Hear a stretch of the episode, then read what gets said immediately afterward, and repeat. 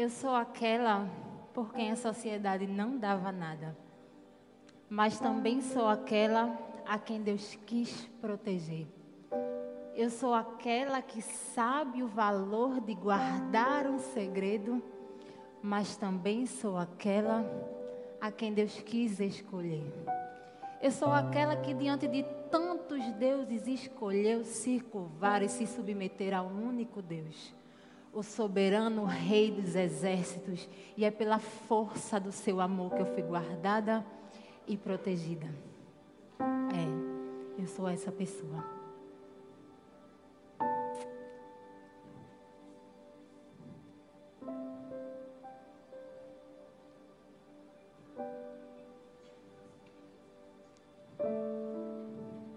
Eu sou aquela que escrevi as leis de Deus no meu coração e sou aquela que tive o meu nome escrito na genealogia do seu filho. Muito prazer. Eu sou Rabi.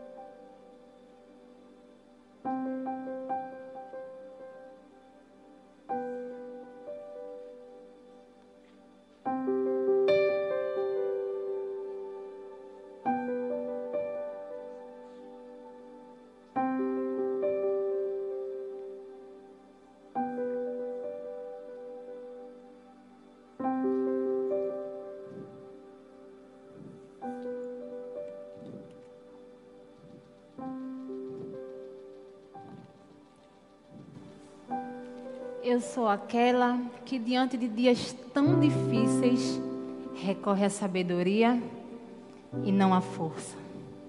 É, essa sou eu.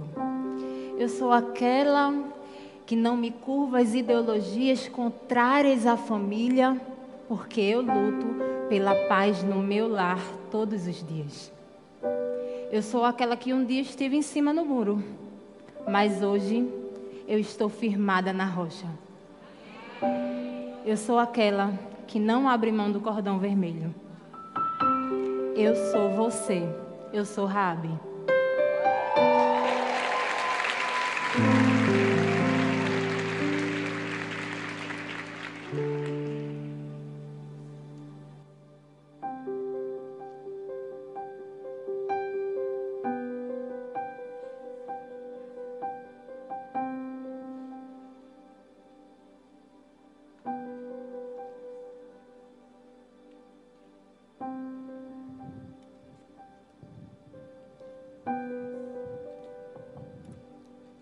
Quantas rabes nós temos aqui essa noite?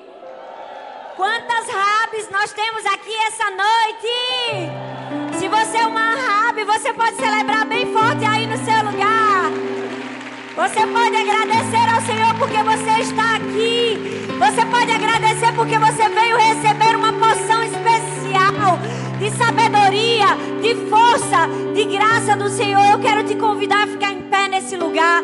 E eu quero te convidar a começar a orar comigo e dizer: Senhor, muito obrigada porque eu estou aqui. Muito obrigada porque foi o Senhor que me atraiu a esse lugar. Obrigada, Deus, porque eu enfrentei tantas dificuldades, tantos desafios para estar aqui. Mas eu estou aqui porque eu sou Raabe, eu sou obediente. Eu escolhi confiar,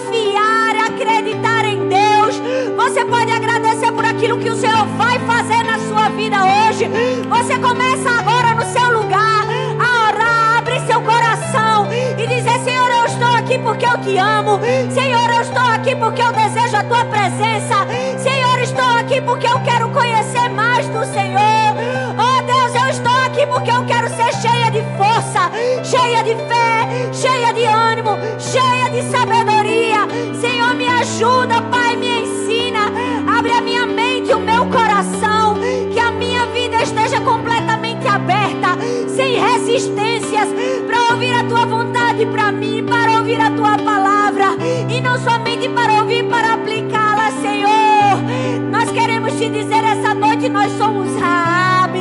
Nós queremos fazer parte do plano de salvação que o Senhor tem para nossa vida. E eu quero que com toda a força do seu coração você comece a clamar nesse lugar. Você não está aqui apenas para assistir um culto. Você não está aqui apenas para ouvir uma palavra. Você está aqui para ser cheia do Espírito Santo. Então abra sua boca e comece a orar em línguas. Comece a dizer: Senhor, me enche. Senhor, comigo. Fala comigo, Deus. Tira toda a distração da minha mente. Tira toda a distração da minha alma. O meu espírito está completamente entregue ao Senhor. Pai, nós abençoamos cada mulher que está aqui nesse lugar. Senhor, abençoamos cada mulher que está ao vivo agora com a gente no YouTube.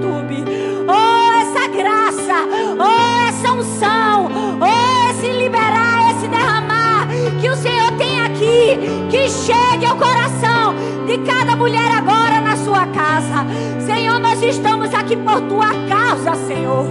É só por tua causa, Senhor. Nós queremos te dizer, Pai, que nós queremos crescer, que nós queremos melhorar. Oh Deus, que cada porta que o Senhor abrir para nós, Senhor, que nós saibamos entrar que nós tenhamos as chaves certas para acessar aquilo que o Senhor preparou para nós. Seja bem-vindo no nosso meio, Senhor. Fica à vontade. Os nossos ouvidos são teus. O nosso coração é teu. A nossa vida é tua. Tudo o que temos é teu. E nós te pedimos, fala conosco. Fala conosco no nome de Jesus. Amém, amém e amém. Você pode dar uma bem bem forte no seu lugar. Oh, aleluia! Glória a Deus. Pode sentar no seu lugar. Que presença tão forte do Senhor. Quantos aqui já foram tocadas pelo Espírito Santo? Amém, gente? Não, mas quando eu falar, fala com vontade. Quantas aqui já foram tocadas pelo Espírito Santo? Glória a Deus, nós estamos aqui reunidas. É tão lindo saber que nesse momento nós não estamos aqui sozinhas. Existe uma multidão de mulheres espalhadas em todos os campos da Igreja do Amor. Sentadinhas aí, ouvindo também a palavra, em vários cantos dessa cidade. Mas não somente isso, existem várias mulheres espalhadas no Brasil e no mundo com a gente ao vivo no YouTube. Então eu quero que você que está aí ao vivo com a gente no YouTube, eu quero que você coloque o nome da cidade que você está, do país que você está, mas mais do que isso, eu quero que você pegue esse link e você compartilhe com uma mulher que precisa ouvir a palavra, com alguém que está desesperado, com alguém que precisa de Jesus, com alguém que está com seu casamento desfalecido, com alguém que está precisando de uma palavra. Você vai compartilhar aquilo que você vai receber, porque na vida gente a gente precisa ser essa mulher que compartilha, é ou não é, gente? Você pode fazer isso aqui também. Você pode pegar o link e já mandar aí para alguma mulher. Aquilo que nós recebemos, nós precisamos desejar compartilhar. Amém? Quantas estão com expectativas para o que Deus vai fazer hoje? Esse ano nós estamos todos os meses estudando uma mulher da Bíblia. Quem estava aqui quando nós estudamos sobre Maria? E você que não estava, estava onde? Pelo amor de Jesus. Quantas de vocês estavam aqui no último Todas por Um, quando nós estudamos Ruth e Noemi? Melhorou. Você que não estava, Deus está falando com você. E hoje nós vamos estudar sobre Rahab. E eu amo o culto das mulheres. Eu amo todas por um. Porque assim, é uma novidade, é ou não é? Eu, eu fico imaginando vocês falando com as amigas. Gente, vamos para o culto. Porque tu não sabe o que, é que acontece quando a gente chega lá. Rapaz, no último tinha uma porta no meio do culto. O que será que vai ter no próximo? Um leão? Não é? Porque, na verdade, tudo que nós preparamos é com amor e com intencionalidade, para que a palavra firme com muita força, com muita intencionalidade no seu coração. Talvez você está olhando para essa porta e não está entendendo nada. Calma. Você vai entender um pouco sobre o que nós vamos ensinar sobre hoje. Hoje eu quero compartilhar com você algumas informações sobre a porta. Eu não sei se você já parou para pensar, mas nem sempre as portas existiram. Houve uma época que ninguém tinha pensado na ideia de uma porta. E a história conta que no Império Romano, quando as cidades começavam né, a ser delimitadas as terras das pessoas, eles construíam muros para delimitar a área de cada pessoa. Só que eles faziam um muro e tinha que ter um espaço no muro para entrada e saída. E foi quando se tinha esse espaço que se pensou em uma porta, em algo que pudesse fechar e abrir. E aí surgiu a primeira porta, glória a Deus por isso, não é, gente? Às vezes a gente esquece de agradecer pelas coisas pequenas que inventaram e que a gente usa com muita alegria, não é? Glória a Deus pelos inventores, amém? Amém, amém mulheres? Amém. Mas a Bíblia fala sobre portas. Eu não sei se você sabe, mas a Bíblia tem 368 menções da palavra porta. É quase uma por ano, ainda sobra duas não é? Por causa de, assim, um dia do ano você não está muito bem, né? Aí tem duas portas para você naquele dia. São 368 menções sobre portas. Algumas têm um simbolismo só da porta, outras têm outros significados. Uma das primeiras menções sobre a porta foi em Gênesis, quando Deus fala: Olha, o pecado jaz à porta, cabe a ti dominá-lo. Mas a Bíblia também fala em muitos outros momentos, compara a porta com o preguiçoso, né? Porque a porta abre e fecha, abre e fecha e não sai do lugar. A Bíblia também compara a porta à nossa língua, à nossa boca. É quando em, o salmista diz assim, ó, guarda a porta dos meus lábios. E essa é uma das portas mais importantes da vida da mulher, não é, gente?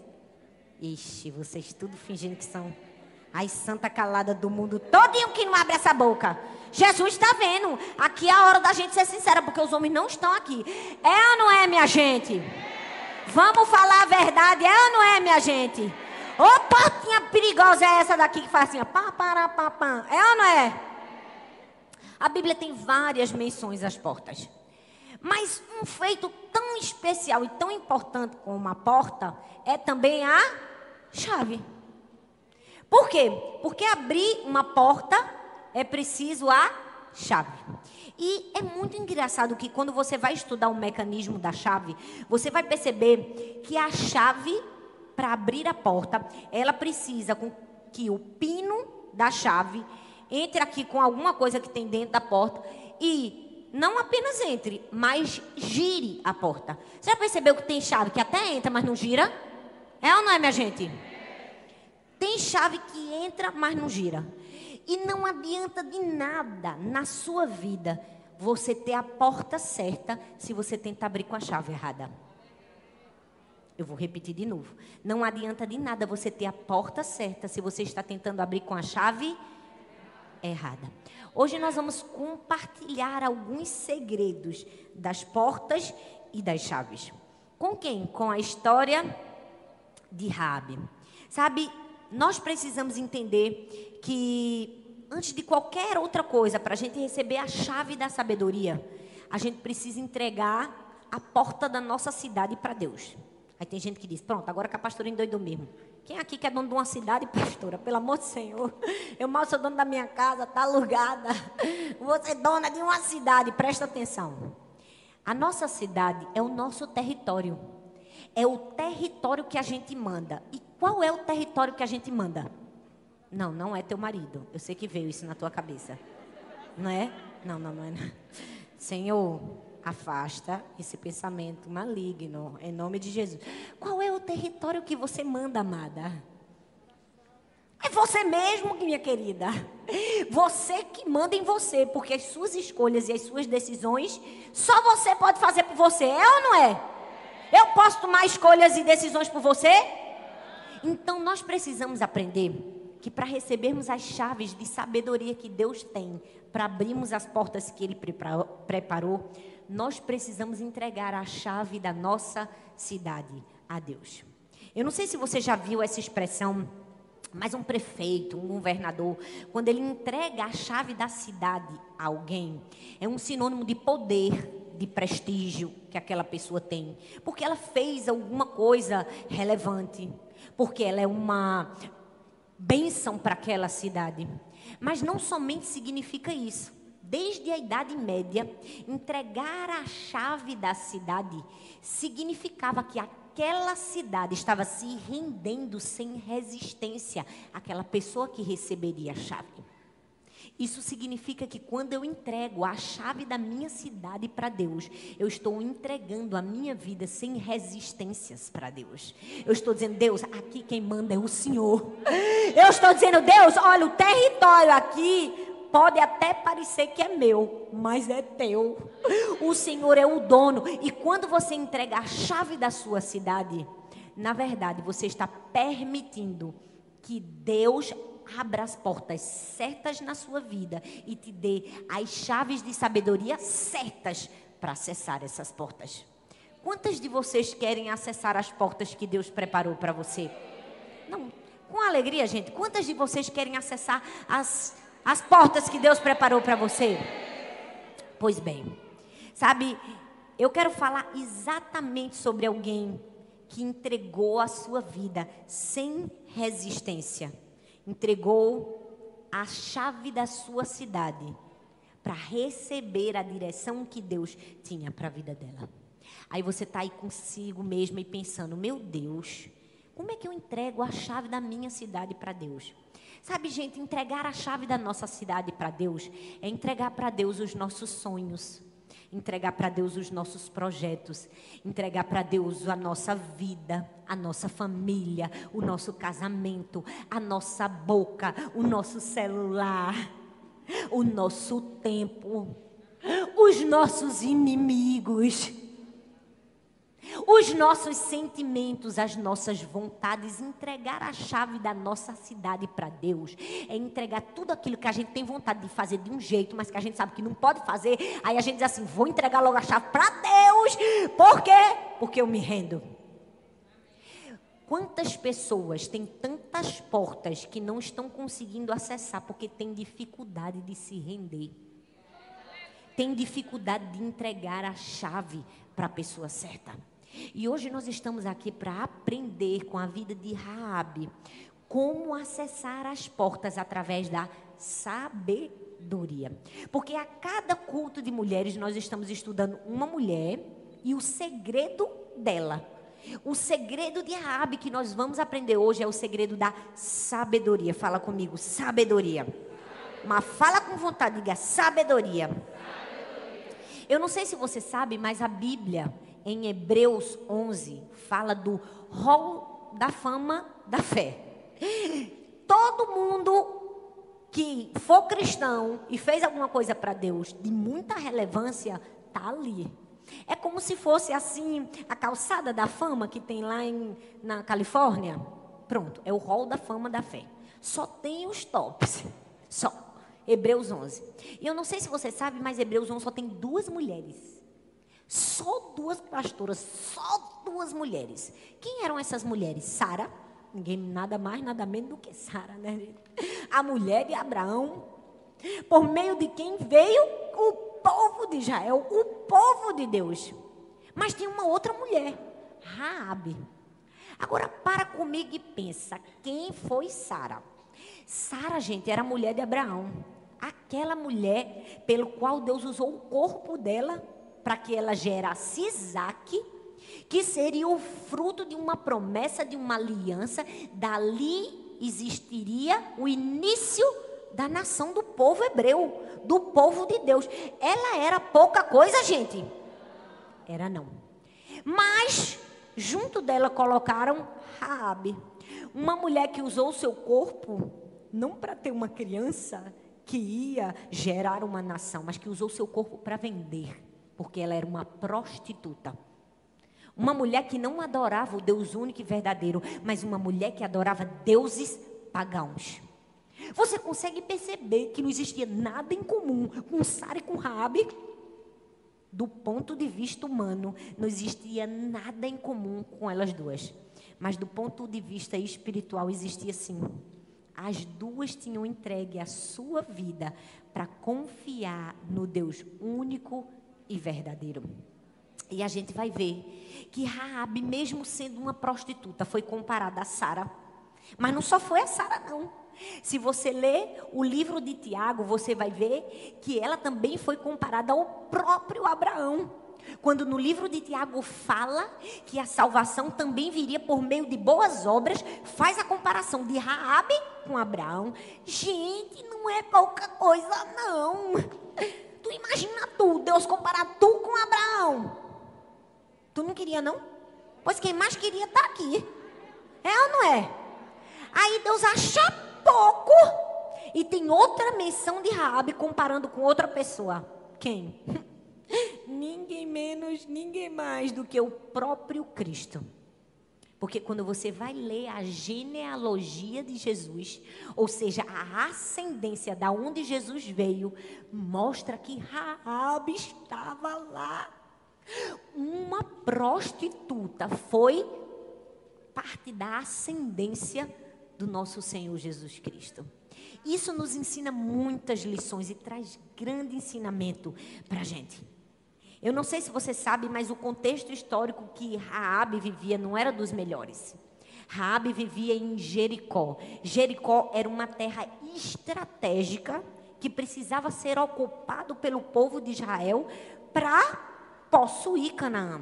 Porque a Canaã era dividida em vários territórios e cada um tinha um rei. E Jericó era um desses territórios que quem era que queria conquistar? Josué. Raabe vivia exatamente nesse lugar.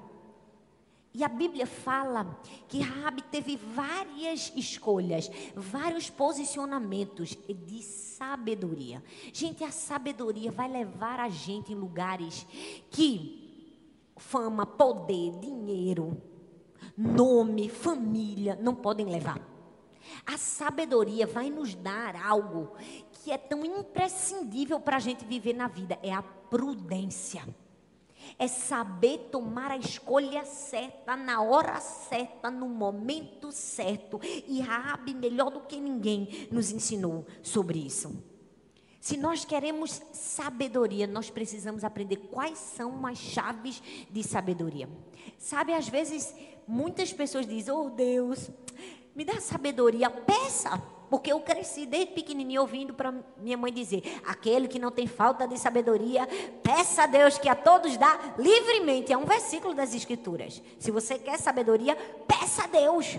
Mas mais do que isso, converse com Deus. Pergunte para Ele. Eu acho que metade dos problemas da gente estava resolvido se a gente dissesse assim: Deus, eu devo fazer ou falar aquilo. Deus, quando eu devo fazer ou falar aquilo? Gente. Deus não é um coach, um professor, um mestre em sabedoria, um estudioso que escreveu dez livros em sabedoria. Ele é a própria sabedoria. E a gente tem acesso a ele de graça ainda por cima. A gente nem paga a mentoria. E às vezes a gente dispensa a mentoria dele. É ou não é? Você já percebeu que você pode ser mentoriada pelo dono da sabedoria? Que você pode ser ensinado pelo pai da sabedoria. Basta você dizer assim: Pai, me diz, faço isso ou não faço? Compro isso ou não compro? Geralmente a gente não pergunta na hora de comprar, né? É não, gente? Vai dizer que vocês perguntam a Deus, Deus aqui nessa loja, pai, compra ou não compro? Pergunta, gente. Pois deveria. Pois deveria perguntar. Nós temos acesso ao dono da sabedoria. E eu realmente acredito que tem momentos na nossa vida cruciais que podem nos matar ou que podem nos levantar se nós formos amigas da sabedoria. Se nós tivermos sabedoria nas nossas palavras. Às vezes a gente se perde, perde a nossa casa, perde a nossa família, perde os filhos por falta de sabedoria. Eu vi a história de um judeu que um inquisitor tinha ódio dos judeus e queria matar os judeus daquela cidade. Então, ele foi sentenciado, né, pelo seu inquisidor, e ele disse assim: Vou tentar ser justo com esse judeu, uma justiça falsa aos olhos dos homens. Eu vou escrever nesse papel culpado e no outro papel em branco. O que você pegar de olhos vendados vai dizer se você vai ser culpado ou se você vai ser inocentado. Se você morre ou se você não morre. E aquele judeu inteligentíssimo, cheio de sabedoria do Senhor, percebeu que era uma armadilha. Percebeu que era uma cilada do inquisidor. Na verdade, ele tinha escrito culpado nos dois papéis. Ele só queria fingir que era bonzinho e que no fundo, no fundo, ele queria mesmo era matar o judeu. E o judeu pensou: e agora eu vou fazer o quê? Não importa o papel que eu pegue, eu vou ser condenado. Deus me dê sabedoria para sair dessa situação. E aí, quando colocaram a faixa nos olhos dele, e o inquisitor disse: Pode escolher o papel. Ele pegou o papel, o primeiro papel, botou na boca e engoliu. O inquisidor ficou perturbado. Por que você fez isso? E agora? Como é que a gente vai saber o que era que estava escrito no seu papel? Ele simples, é só olhar o papel que está aí. Se estiver culpado é porque eu engoli o inocente. Gente, a gente precisa desse nível de sabedoria. Porque tem hora que a gente fica num beco sem saída. Fica ou não fica? Com determinadas pessoas, circunstâncias que querem nos prejudicar, que armaram uma cilada, que fizeram um complô. E às vezes a gente não sai bem sucedido só por quê? Porque não perguntou para o dono da sabedoria. Porque não perguntou para Deus, Deus, o que é que eu faço? Porque não existe ninguém mais inteligente na face da terra do que o nosso Pai Celestial, gente.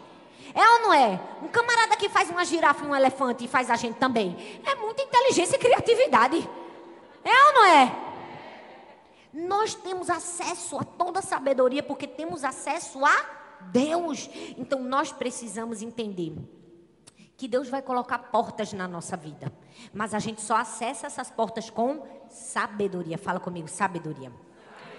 Hoje eu quero falar de duas portas que Deus colocou diante de Raabe. E que Deus coloca diante de mim e de você todos os dias. E que eu tenho certeza que todo mundo quer entrar por essas portas. Primeiro, a porta da oportunidade. Quantas de vocês já pararam para pensar que talvez perderam alguma oportunidade na vida? E se arrependem até hoje por essa oportunidade que perderam? Porque não tiveram sabedoria para aproveitar aquela porta de oportunidade que apareceu. Mas não só foi uma porta de oportunidade que Deus colocou diante de Rabi, foi também uma porta de crescimento. Então presta atenção, hoje a gente vai falar de quantas portas? Mais alto, gente. Quantas portas?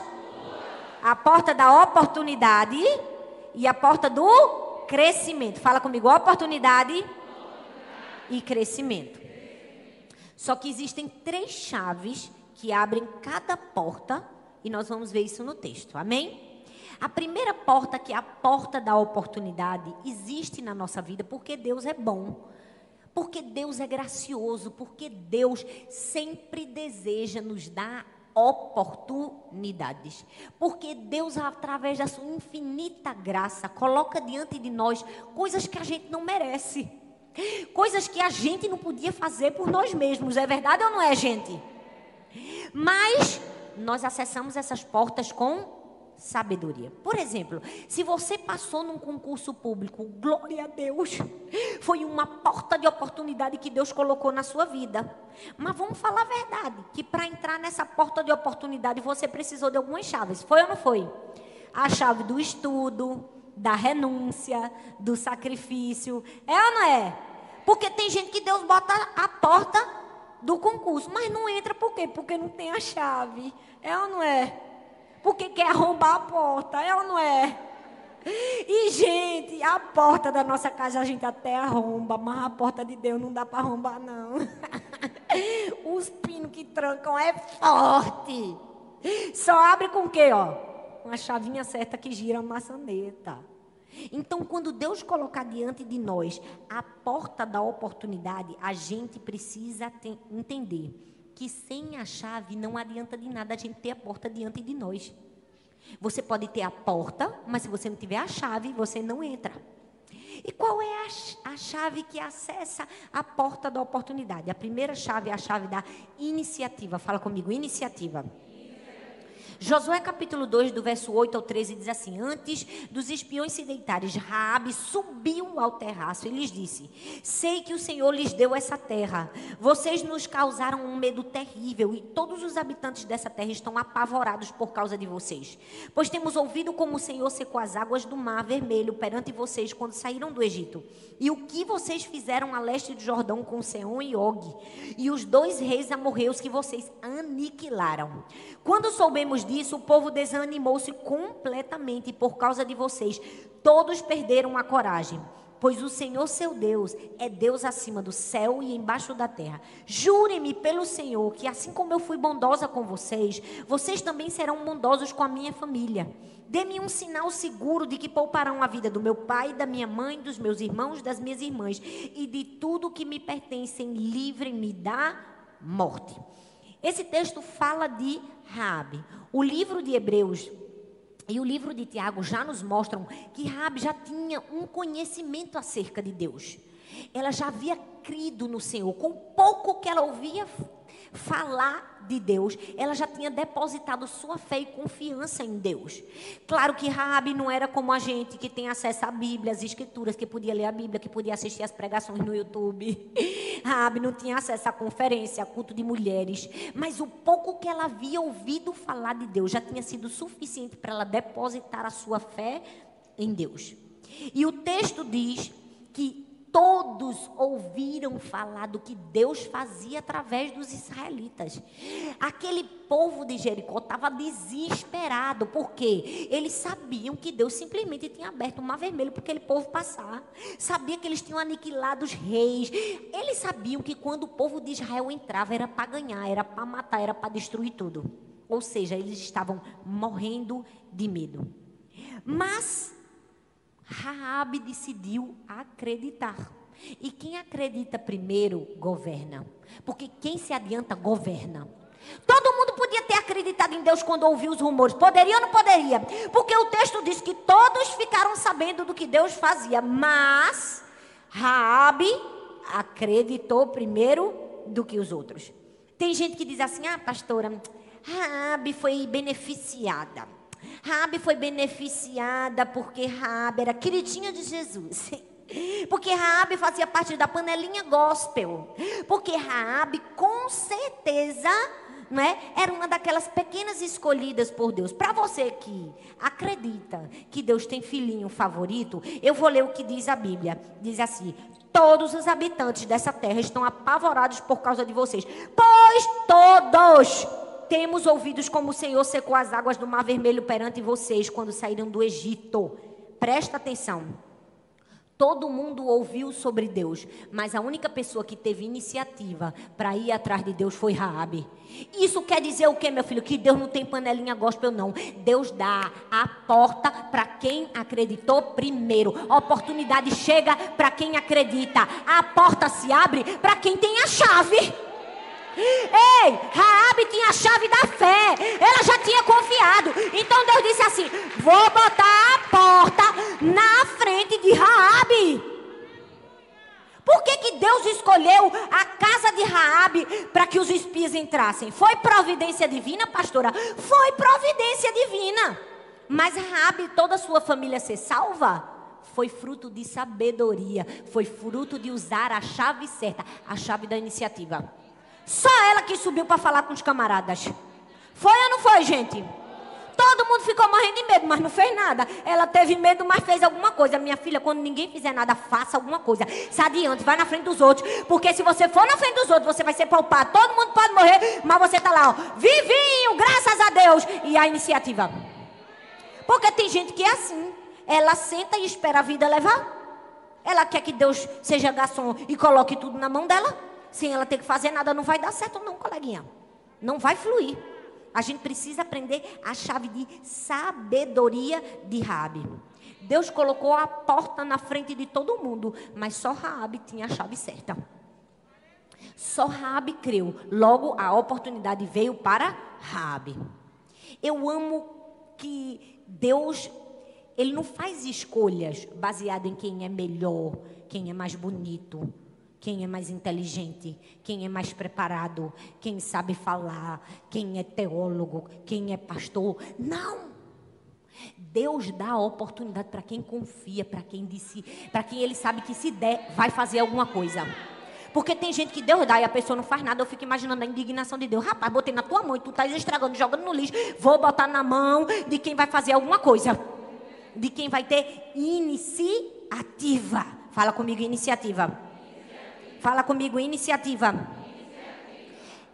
Gente, eu amo a Bíblia. Percebam que a Bíblia diz que antes dos espiões se deitarem, Raabe fez o quê? Raabe subiu para falar com eles. O que é isso? Isso é iniciativa. Isso significa que Raabe tinha um plano, mas ela não só tinha um plano, ela colocou em prática o plano. Ela disse: "Eu tenho um plano, Antes deles deitarem, não vou dar tempo nem deles dormirem e sair daqui sem eu ver. Eu vou lá em cima e vou negociar com eles. Tem gente que vive de plano. Ah, não, esse ano eu vou emagrecer 10 quilos. Não, esse ano eu vou acordar todo dia cedo para fazer devocional. Minha querida, quem vive de plano é Unimed, Bradesco, Sul América. A gente vive é de iniciativa. Ei, a gente vive é de fazer. A gente vive é de cumprir. A gente vive é de obedecer a ordem do Senhor. Faça alguma coisa quando a oportunidade bater na sua porta. Ei, Raabe, ela disse assim: rapaz, a oportunidade está aqui. Eles estão lá em cima, não vou deixar nem eles cochilarem. Eu vou lá perturbar eles, negociar com eles, e alguma coisa vai acontecer. Não vou morrer nem eu, nem minha família, nem ninguém. O que é isso? Iniciativa. Fala comigo, iniciativa. Qual é a chave que abre a porta da oportunidade? Qual é a chave que abre a porta da oportunidade? Iniciativa, filha. Vira para a mulher que está do seu lado e diga assim: faça alguma coisa. Diga quando a oportunidade chegar, faça alguma coisa. Agora tu quer orar? Ai Deus, será que essa oportunidade é para mim? Aí vem outra com a chave, abre a porta e entra. E tu estava lá orando, perguntando, na dúvida, locubrando, pensando. Ei, iniciativa. Faça alguma coisa. E, gente, tem uma história muito legal. Que fala de Cristóvão Colombo. É conhecido como a história do ovo de Colombo. Cristóvão Colombo foi um grande descobridor, né? E aí ele foi convidado para um jantar né, da aristocracia. E lá ele foi recebido com muita honra, como era comum para pessoas grandes. E aí um dos, um dos participantes da festa, com muita inveja de Colombo, disse assim: mas você não acha que se você não tivesse descoberto a América, outro qualquer homem da Espanha, outra qualquer pessoa poderia ter descoberto? Com muita sabedoria, Cristóvão Colombo não respondeu do jeito que aquele homem esperava que ele respondesse. Ele pegou um ovo, um ovo, e propôs uma brincadeira com todas as pessoas. Ele disse assim: Eu quero ver aqui quem consegue colocar esse ovo em pé em uma das suas extremidades. Quem consegue? Aí foi aquela galzarra, todo mundo queria participar, todo mundo tentando botar o ovo, mas o ovo bambava, todo mundo tentou. Eu sei que todo mundo tentou e ninguém conseguiu. Quando ninguém conseguiu, no fim, Cristóvão Colombo pegou o ovo, deu uma leve batidinha assim em cima, pá, pá, pá, quebrou a ponta, botou no chão porque estava achatado, o ovo ficou em pé. Aí o homem disse: desse jeito qualquer um consegue. Ele disse, mas não foi qualquer um que fez. Não foi qualquer um que teve iniciativa. Deixa eu te dizer, mesmo que as pessoas pensem ou falem a respeito de você, ah, desse jeito que você subiu na vida, conseguiu um emprego, qualquer um consegue, qualquer um não. Consegue quem tem iniciativa. Consegue quem aproveitou a oportunidade. É ou não é, minha gente? Primeira chave que abre a porta da oportunidade é a iniciativa. Amém, gente? Mas tem uma segunda chave, que é a chave da humildade. Fala comigo, humildade. O texto diz em Josué, no capítulo 2, do verso 8 ao verso 15, lá no fim, que Raabe disse assim: "Pois o Senhor, o seu Deus, é Deus acima dos céus e embaixo da terra."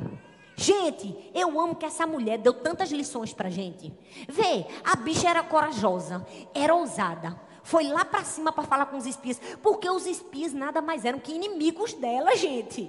Os espias estavam entrando na terra dela para matar ela e o povo dela todinho. É muita coragem. É o mesmo que um ladrão entrar na casa da gente e a gente disse assim: vou ali fazer uma negociação com o ladrão. Foi isso que ela fez. Mas o texto diz que ela subiu, mas não subiu de qualquer maneira. Por quê? Ela poderia contar ao rei e ia matar os espias. Ninguém ia deixar os espias sair da cidade. Eles iam morrer. Ela também tinha uma carta na manga. Tinha ou não tinha? Tinha ou não tinha, gente? Tinha. Ela poderia ter subido e dito assim: ó, vamos parar com essa palhaçada aqui. Se vocês fizerem qualquer coisa contra mim aqui, eu vou mandar avisar o rei e vocês vão morrer. Não. Ela chegou em humildade.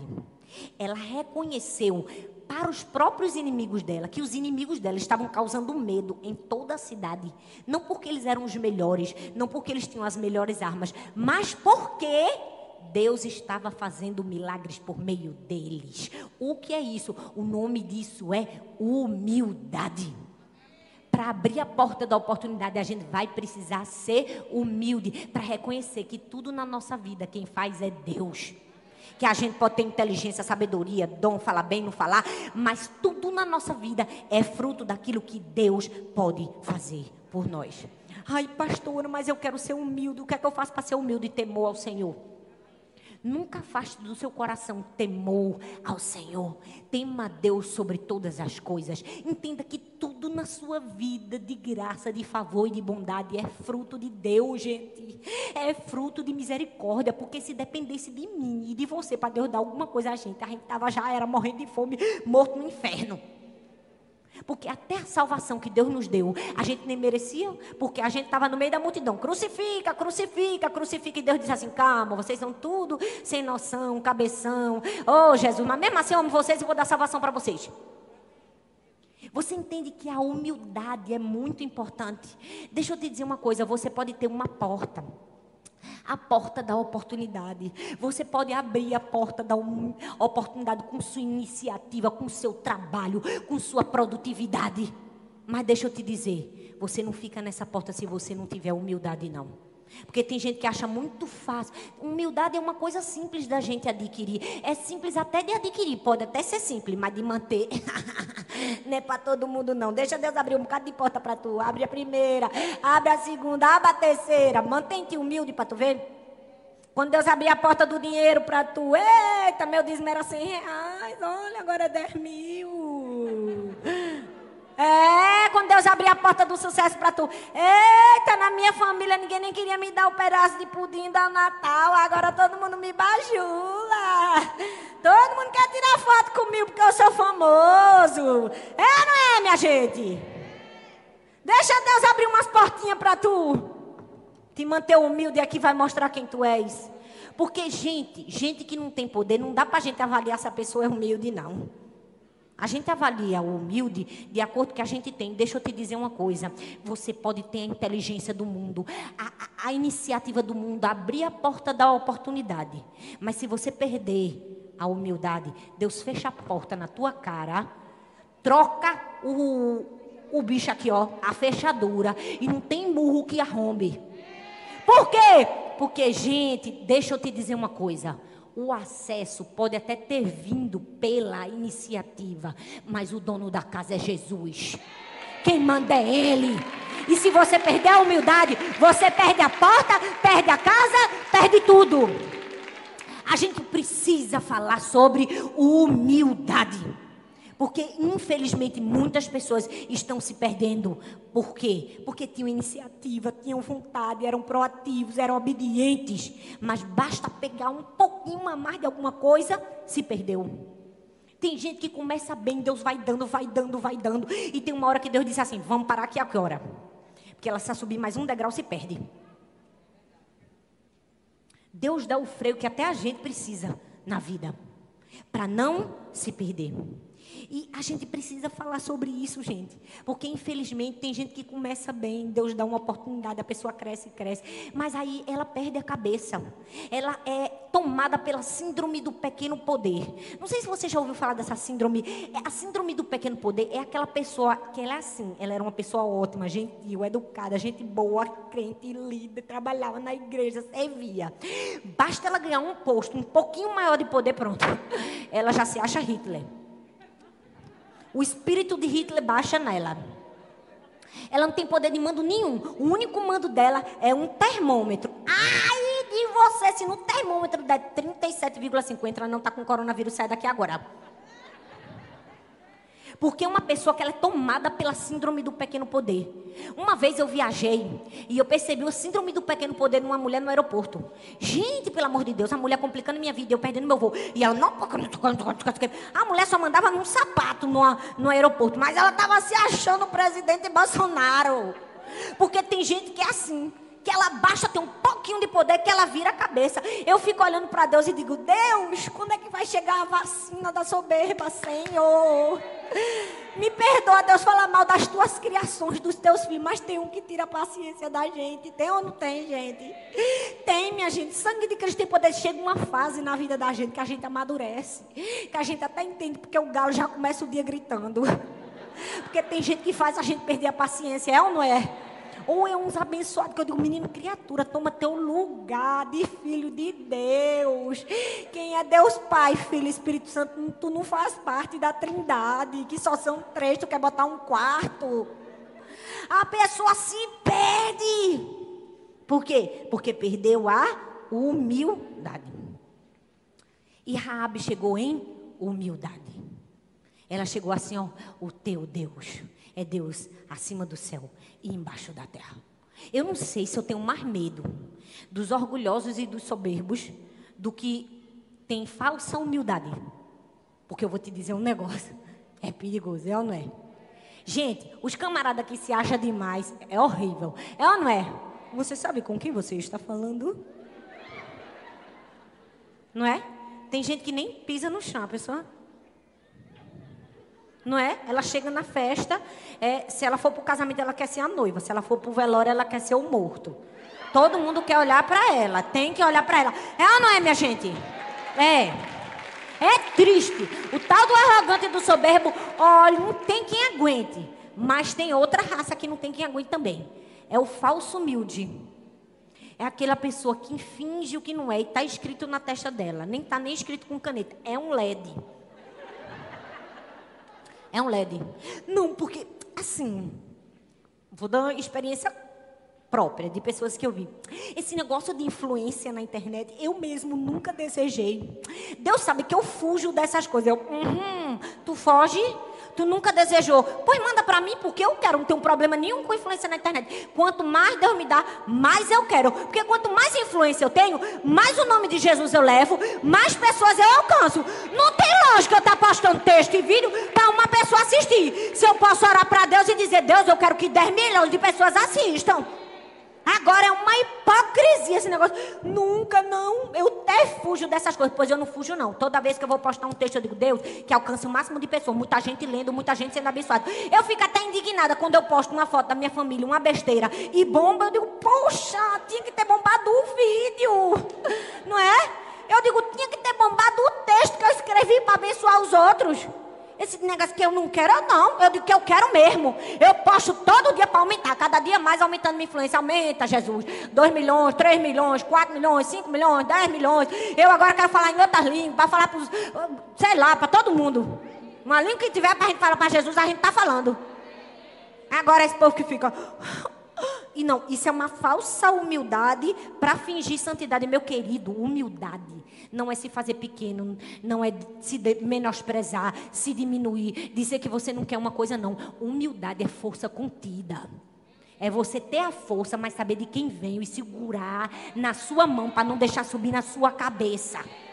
Entendeu? É completamente diferente. Eu tenho umas experiências na vida que eu passo nessa estrada que eu digo, ô oh, Jesus, me poupa, Deus, dessas coisas. Porque tem gente que é assim. Você já percebeu que tem gente que ela tem uma arte de falar mal elogiando? Você conhece uma pessoa que fala mal do outro elogiando? Porque eu conheço.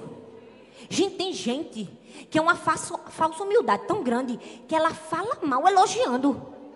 Uma vez eu fiz uma viagem que não era para eu ter feito. Eu nem estava viajando. Aí a pessoa me convidou. Como era uma pessoa amiga do ministério também, era líder e tudo, eu digo, rapaz, eu vou. Não é? Eu queria conhecer ela, eu queria ser amiga dela, eu queria servir. Fui. Saí daqui. Cheguei nas Conchinchinas. Aí a mulher me recebeu, amém, glória a Deus, aleluia. No carro, aí ela veio conversando comigo. Logo de começo, eu disse, misericórdia, eu estou fazendo o que aqui? Porque no fundo, no fundo, eu tenho a maior das boas intenções de conhecer, de ser amigo, de ter novas conexões. Mas a mulher me elogiou falando mal de mim. Ela me deixou mal. Ela me deixou péssima. Ela já me travou no começo da viagem. Vê só, ela no carro. Ai, pastor, eu te admiro tanto. A senhora é uma mulher guerreira mesmo. A senhora é uma mulher rocheda. Se fosse até aí, estava bom. A senhora é muito guerreira. Que capacidade de deixar suas três filhas para sair, viajar, ministrar. Eu não consigo, porque eu sou daquelas mães leoa que lambe a cria. Eu olhei assim para a cara dela. Eu disse assim: Deus, essa mulher está me esculhambando, Deus. Essa mulher está fingindo que está me elogiando, mas ela está querendo colocar um sentimento de culpa em mim. Porque eu saí, deixei minhas três filhas para ministrar na igreja dela, Deus. Eu fiquei mais de três horas dentro desse avião, Deus. E mais algumas no carro, Deus. Para essa mulher me fazer me sentir mal, Senhor. Tudo que eu pedisse, se eu falasse com um garçom e dissesse assim, garçom, você tem uma soda, limonada, um não sei o que mais lá, ela já me fazia me sentir mal porque eu estava pedindo aquilo. Hum, tu pede isso? O que é isso? Meu Deus, pastora, como você é fina. Na verdade, ela não estava dizendo, meu Deus, pastora, como você é fina. Ela estava dizendo assim, meu Deus, pastora, como você é metida.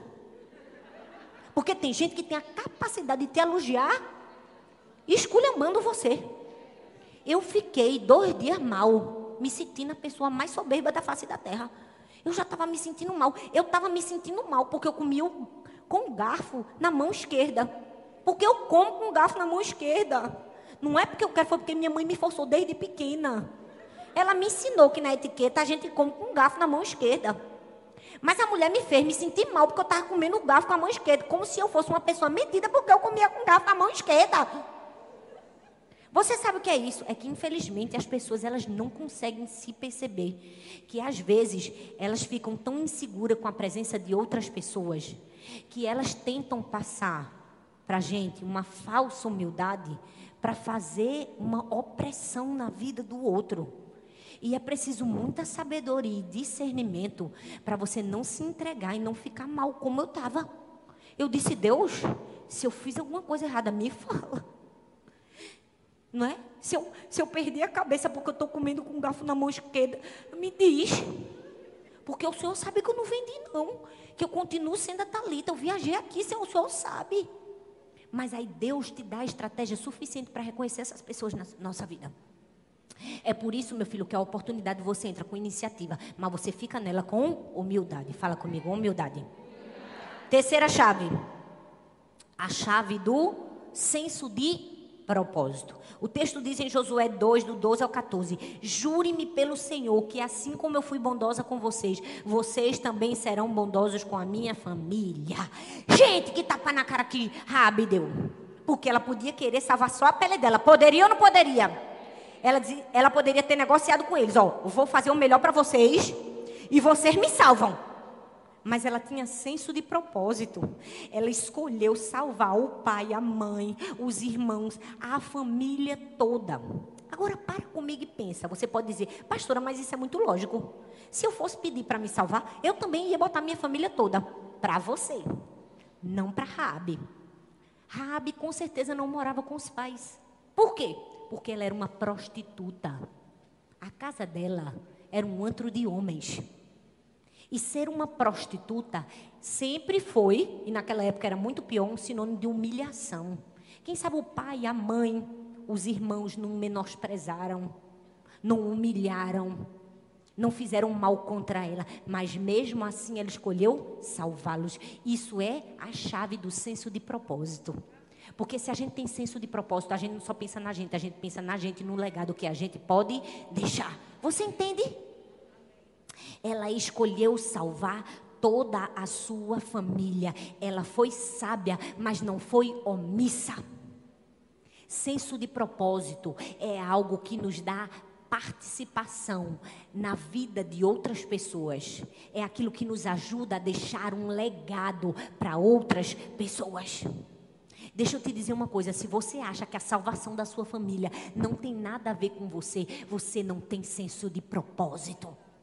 Se você acha que o choro da sua vizinha, porque está com um casamento ruim, não tem nada a ver com a sua vida, é porque você está sem senso de propósito.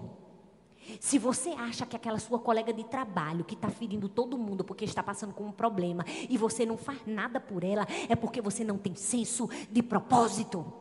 Me desculpa te dizer, mas aquilo que você não faz pelo outro é porque falta você senso de propósito. Tem mulher que namora com qualquer camarada que aparecer na frente. O que é isso? Falta de senso de propósito. E ainda quer bater de frente. Não, pastora, mas a senhora não sabe. Eu vou mudar ele. Eu digo, ok, centro de reabilitação. Vai mudar. Casa para tu ver. Casa. Casa para tu ver. Só espera tu casar. Entra na igreja. Na vida a gente precisa de propósito. E eu amo que Raabe tinha senso de propósito. Ela já estava pronta quando a oportunidade chegou. Deixa eu te dizer uma coisa. Quando a oportunidade chegar, você precisa estar pronta. Porque a sua missão não é uma questão de esperar por ela. É uma questão de se preparar quando ela chegar. Quando a sua missão chegar, o seu propósito chegar, você não está esperando por ele, você já está pronto para receber. Quando a oportunidade bateu na porta de Rabi, ela já estava pronta. Tem gente que a oportunidade bate, mas ele não consegue entrar. Por quê? Porque ele estava só esperando. Oh Deus, eu estou esperando no Senhor. Enquanto você espera, meu filho, se prepare. Eu estou esperando em Deus um dia exercer o ministério. Estuda, colega, vai ler a Bíblia. Eu estou esperando em Deus o dia que o pastor vai me dar uma oportunidade. Rapaz, vai ser líder de célula, serve. Ser voluntário na igreja. Amém, minha gente? Amém. Senso de propósito. Raabe já estava pronto. Quando o propósito bateu na sua porta, ela simplesmente abriu. É a porta da oportunidade. A gente abre a porta da oportunidade com quê? Iniciativa. Fala comigo, iniciativa. Humildade e senso de propósito. Mas vocês estão aqui, vocês vão comigo até o fim. Agora eu vou falar da segunda porta, ok? A segunda porta é a porta do crescimento. Fala comigo, crescimento. Pensa numa coisa que todo mundo quer crescer. É ou não é, gente? Eu mesmo, se eu pudesse até crescer fisicamente, eu crescia. Deus podia bem me dar uns 10 centímetros a mais. Mas como não posso crescer fisicamente, né? Vamos crescer espiritualmente, emocionalmente. A gente cresce onde dá para crescer. Amém, minha gente? E a chave que abre a porta do crescimento é a chave da coerência. Fala comigo, coerência. Josué capítulo 2, do verso 17 ao verso 20, diz assim: presta atenção. Os homens lhe disseram: Estamos livres do juramento que você nos levou a fazer.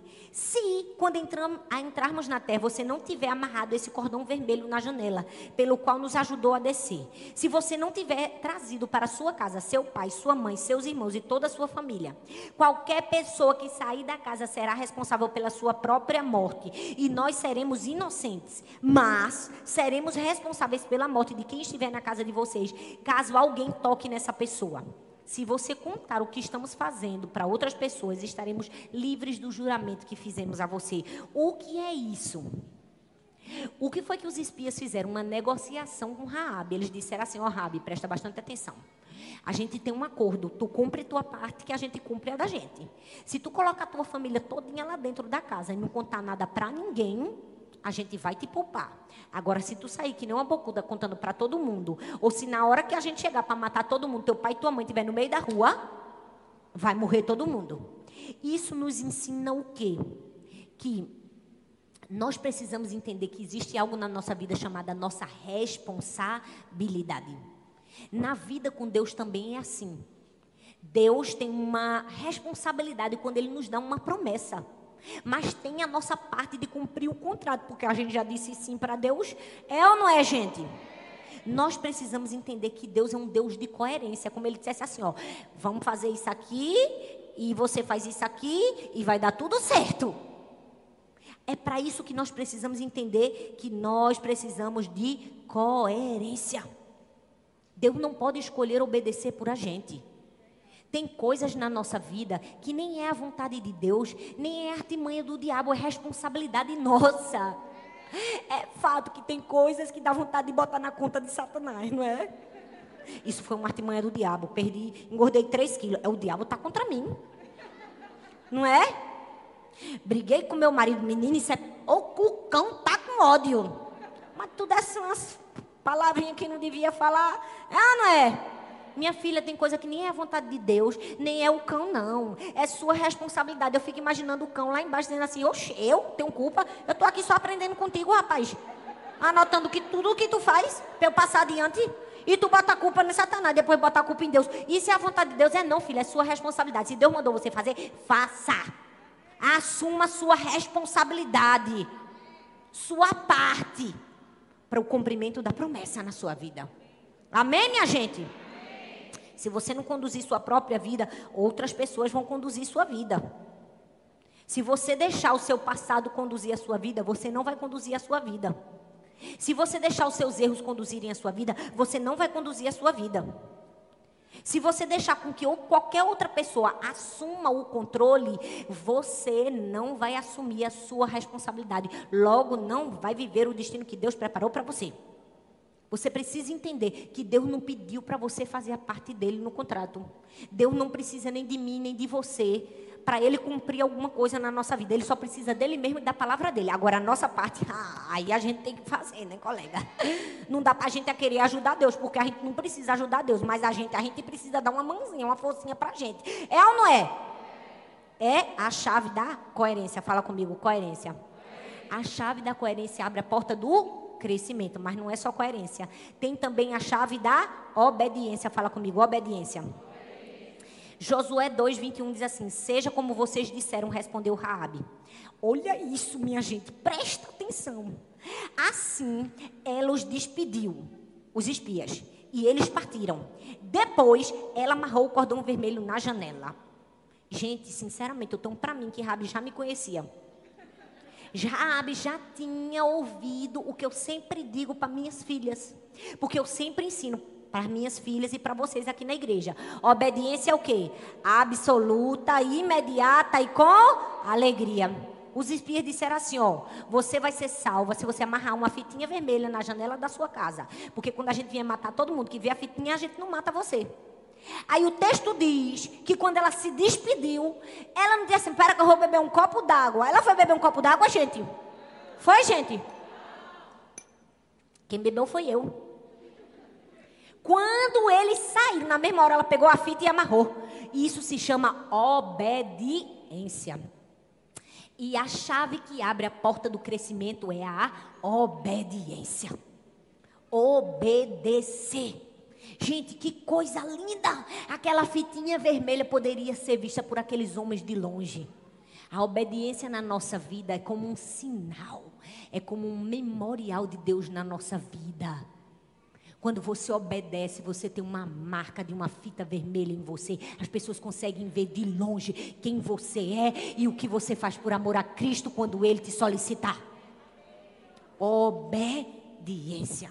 Mas a questão é quem nós somos quando Deus nos manda fazer alguma coisa. Quem é você quando Deus manda você fazer alguma coisa na sua casa? Você amarra a fita vermelha na mesma hora? Quem é você quando Deus manda você fazer alguma coisa pelos outros? Você amarra a fita vermelha pela compaixão com o perdido? Pelo seu serviço a Deus? Gente, é lindo obedecer a Deus, é a maior chave de todas as. Se você não esquecer todas as chaves, se você só puder guardar uma chave, até te dou essa chave. É a chave da obediência.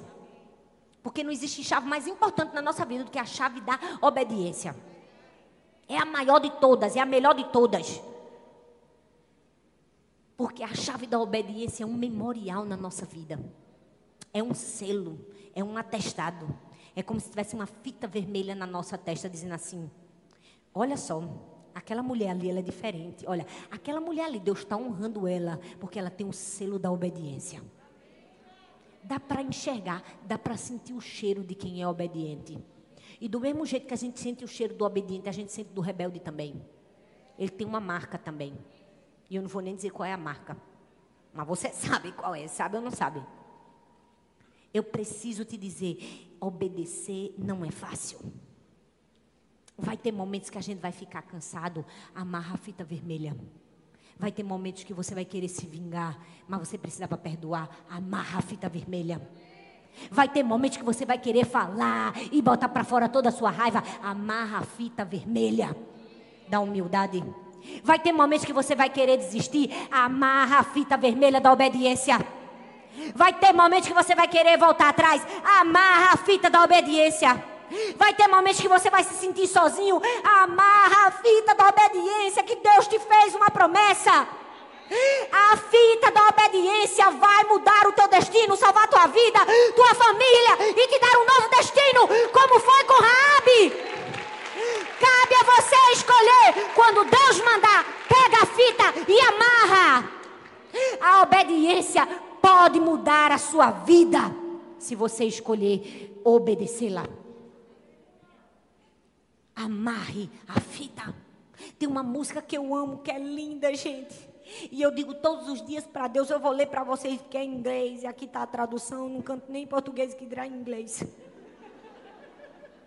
Diz assim, ó, se o meu coração pudesse contar uma história, se a minha vida cantasse uma música, se eu tivesse um testemunho apenas, se eu tivesse alguma coisa, ninguém nunca se importou comigo como Jesus.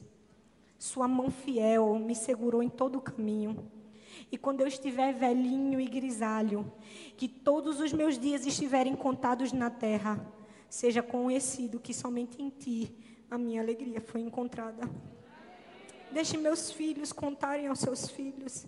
Que essa seja a memória das pessoas. Que todo o meu tesouro estava no céu e que você era tudo para mim. Não existe maior legado que você pode deixar na sua vida que não seja a obediência. Esses dias eu vivi uma experiência com uma pessoa que eu precisei aconselhar. Eu fiz um raio-x de toda aquela situação que eu estava tentando resolver. E eu pensei, meu Deus, como é triste o desfecho do desobediente. Como é triste o desfecho do que não tem humildade para reconhecer que está errado. Como é triste o desfecho da pessoa que quer ter a razão sem ter a razão. Como é triste a pessoa que ainda não amadureceu. E sabe, toda aquela situação que tinha mexido tanto comigo me fez lembrar tantas coisas no meu passado. Às vezes eu olho para a minha vida hoje, eu digo, Deus me dá tanta coisa que eu não mereço, porque olha, eu, eu falava que eu era queridinha de Jesus, mas eu não imaginava que eu ia ser tanto. Tem coisas que eu nunca pedi para Deus e Deus me dá hoje, mas muito mais. É tanta graça de Deus na minha vida, é tanta bondade de Deus. Deus, eu nem mereço nada disso que eu estou ganhando. Por que, que o Senhor fez isso comigo? E sabe, durante esse momento de aconselhamento, Deus fez, me fez lembrar de tantos acontecimentos que eu tive na minha história, no meu passado. Porque o meu testemunho não se resume à história da minha filha. Eu tive uma história de muitos momentos difíceis em que a obediência foi fundamental na minha vida. Mas não uma obediência qualquer, uma obediência em silêncio, uma obediência calada, uma obediência em humildade. Eu procurei tentar achar um momento que de alguma forma eu tentasse me sobrepor e me justificar. E eu olho para trás e eu digo: Deus, obrigada porque eu não fiz. Obrigada que eu não tentei na minha força. Por quê? Porque se você obedece e se cala, seu advogado, seu juiz, seu promotor, tudo está no céu e um dia ele vai te honrar. Pode até parecer que o outro está ganhando. Pode passar, olha, tempo, um ano, dois anos, três anos, que tu tá no perrengue. Pode tu olhar para tua vida e dizer, menino, a água só corre pro mar mesmo, né? As coisas boas só acontecem outro. Quando é que minha história vai mudar? Quando é que a página vai virar? Porque já aconteceu muito isso na minha vida. Tu pode passar anos e anos amargando, mas se tu obedecer do jeito certo, até o que tu imaginou, porque eu mesmo imaginava, isso aí tem jeito não tem nem possibilidade de Deus fazer alguma coisa comigo nessa área. Aí Deus digo, minha filha, entende que eu sou Deus. Eu faço o que eu quiser, eu te abençoo na área que tu quiser. Se tu quiser ficar mais bonita, eu deixo tu ficar mais bonita. Se tu quiser uma casa, eu te dou uma casa. Se tu tu quer o quê? Tu quer um carro bonito, eu te dou um carro bonito. Tu quer o quê? Eu te dou, porque eu sou seu pai. Faz do jeito certo, que eu vou lá e te honro. Amém, minha gente? Obediência é dizer sim quando você precisa dizer sim. E eu sei que eu já extrapolei o tempo, mas tem muita coisa para vocês aprenderem. É bom vocês ficarem aqui em nome de Jesus. Fica aí. Raabe disse sim, obedeceu. Na hora que os espias disseram, amarra a fita, ela amarrou a fita. Mas ela também disse não. Porque obediência também é dizer não. Tem gente que acha que obedecer é só dizer sim. É nada. Obediência também é dizer não. Sabe por quê? Porque diante disso o texto diz, Josué 2, de 1 ao 17. Diante disso, o rei de Jericó enviou uma mensagem para Raabe. Olha o que o rei mandou dizer: Manda embora os homens que entraram na sua casa, pois vieram espionar a terra toda. Mas a mulher tinha escondido os dois homens lá em cima, respondeu: Rapaz, os camaradas até vieram aqui, mas foram-se embora. Mas destaca a bichinha estava escondendo ele lá em cima no linho. Por quê? Porque ela disse não para o rei. Se Raabe tivesse dito sim para o rei, sabe o que era que ia acontecer? O rei poderia até matar os espias. O ódio no povo de Israel ia aumentar. Eles iam entrar com tudo, ia matar todo mundo e ela ia morrer. É por isso que a obediência é dizer sim para quem você precisa dizer sim e não para quem você precisa dizer não. Você está calado aí. É porque tem gente que está precisando aprender a dizer não. É ou não é, gente? É ou não é, gente? Nem todas as portas que estiverem na nossa frente precisam ser abertas. Tem porta na nossa vida que é uma cilada, que é melhor a gente fechar. Que é melhor a gente dizer não. Tem porta na nossa vida que é para destruir. A porta que o rei estava querendo propor a Raabe era para destruição dela. Dela e da casa dela e da família toda dela. A Bíblia está recheada de gente que teve portas e portas e que foi bem sucedido porque fechou a porta. Davi foi um deles. Teve um momento que uma portinha bem boa se abriu. Saul só queria matar o camarada, matar, matar, matar, matar, matar, matar. De repente ele vê Saul dormindo. E ele com os homens dele. A oportunidade da vida de matar. Aí o que foi que ele fez? Que porta maravilhosa. Oi, que oportunidade. Vou fechar, porque não veio de Deus não. Na vida da gente, a gente precisa escolher dizer não para as portas de oportunidade que o diabo coloca na nossa frente. E sim para abrir somente aquelas que o próprio Deus determinou que a gente entrasse. Amém, minha gente?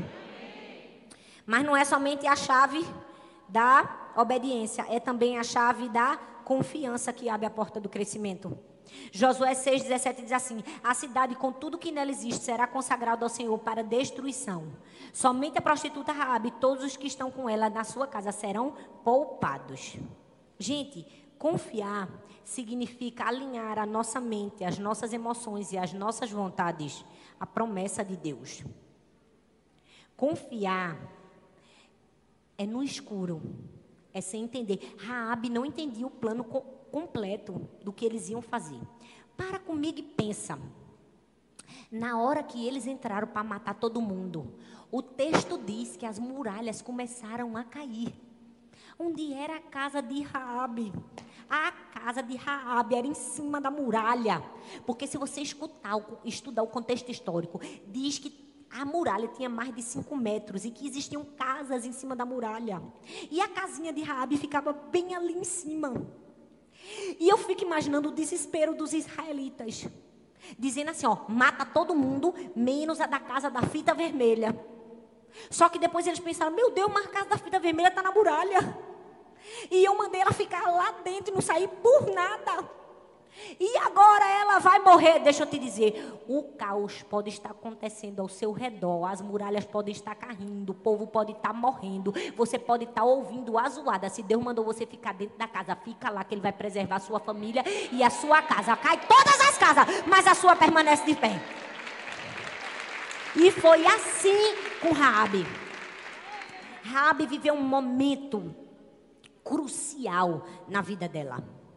Rabi viveu esse momento crucial. Ela fez tudo o que ela podia. Ela recebeu os espias, ela negociou com os espias, ela mostrou o caminho que eles tinham que ir, ela colocou a fita vermelha, ela fez tudo, mas chegou um momento que ela teve que fazer uma coisa que ninguém gosta de fazer: esperar sem fazer nada. Ficar dentro de casa, ouvir o barulho da morte e da destruição ao redor e continuar confiando: Deus vai me salvar, Deus vai me salvar. Ela confiou que uma fitinha vermelha do lado da porta dela era a promessa de Deus que ela e sua família não iriam morrer. Se tudo ao seu redor estiver desmoronando, fica dentro da casa com a fitinha vermelha do lado de fora, esperando sem fazer nada, caladinha, psh, quietinha. Deus vai salvar você. Por quê? Porque é a chave da confiança. É a chave da confiança. É impressionante ver que as casas todas caíram e a dela permaneceu. Tira todo mundo daí, vamos salvar ela. E a última chave, aí vocês dizem, ah. Que a gente já abriu as duas portas: a da oportunidade e a porta do crescimento. Mas a última chave que vai nos ensinar a ter sabedoria para a vida é a chave da aliança. Diga comigo, chave da aliança. Josué capítulo 6, do verso 22 ao verso 25, diz que os homens entraram na casa da prostituta, tiraram ela de lá, tiraram todos os seus parentes, conforme o juramento que haviam feito. Presta atenção, olha bem para mim. E aí, sabe o que foi que aconteceu? Eles incendiaram, queimaram, destruíram a cidade todinha, mas colocaram Raabe e a família dela longe. E o texto termina dizendo assim, ó: e o Senhor poupou a prostituta Raabe, sua família e todos os seus pertences. Por quê? Porque ela escondeu os homens de Josué. É, olha isso. Raabe vive até hoje entre os israelitas. O poder de uma aliança. O poder de uma aliança. A última chave de Raabe foi confiar na aliança da fitinha vermelha. Imagina o exército todinho procurando os espias para matar. Uma guerra se formando. E Rabi, caladinha, confiando numa fitinha vermelha. A fitinha vermelha, gente, já era algo profético, né? Que, que, que, previa que a salvação do povo viria pelo sangue de Jesus, assim como o sangue nos umbrais das portas. Mas a fitinha vermelha também representava a obediência e a aliança de Raabe. Deixa eu te dizer uma coisa: Deus faz aliança com o seu povo. Deus fez uma aliança com Noé. E qual foi o símbolo da aliança? Um arco-íris. Deus fez uma nova aliança com o seu povo através de Jesus e usou o pão e o vinho para simbolizar essa nova aliança. Deus fez uma aliança com Abraão e usou a circuncisão para simbolizar essa aliança. E deixa eu te dizer, Deus fez uma aliança comigo e com você. E cada aliança de Deus tem um simbolismo. Mas hoje eu queria que que você recebesse de algo de maneira profética, de maneira simbólica, algo para você nunca se esquecer dessa aliança. A aliança que você precisa ter com Deus, a aliança da sabedoria e da obediência. Fique em pé no seu lugar. Aquela fitinha vermelha foi o símbolo da aliança. Hoje Deus deseja fazer uma aliança comigo e com você. Talvez você tenha pedido tanto a Deus, Deus me dá sabedoria, Deus me dá inteligência. Mas o Senhor colocou diante de você as portas. Deus já colocou diante de você as portas. Olha bem para mim e te deu as chaves. Deus coloca pessoas na sua vida. Através da sua providência divina, Ele bota o espia dentro da tua casa. Deus te dá oportunidades. Mas você precisa entrar por elas através da iniciativa. Você se mantém nelas através da humildade. Você tem senso de propósito. Você escolhe cumprir e deixar um legado. Mas se você não conseguir se lembrar de nada do que nós falamos hoje, se algo fica marcado no seu coração, que seja a obediência. Que seja a obediência. A obediência salvou Raabe e toda a sua família. Uma fitinha vermelha. Você tem aí nas suas mãos, você está recebendo uma fitinha vermelha uma fitinha vermelha que foi o compromisso que Raabe fez. O compromisso dela de dizer: Deus, eu prefiro confiar no Senhor. Eu prefiro acreditar no Senhor. Uma fitinha vermelha foi a cidade que ela entregou para Deus. Olha bem para mim. Você tem uma cidade a sua cidade é a sua vida. suas escolhas, suas emoções. Você só vai chegar no destino profético que Deus desenhou para você. Se diante das portas de oportunidade que Deus colocar para você, você escolher fazer o que Deus mandou e amarrar a fitinha vermelha. Quando tudo parecer tão confuso na sua vida, amarra a fitinha vermelha.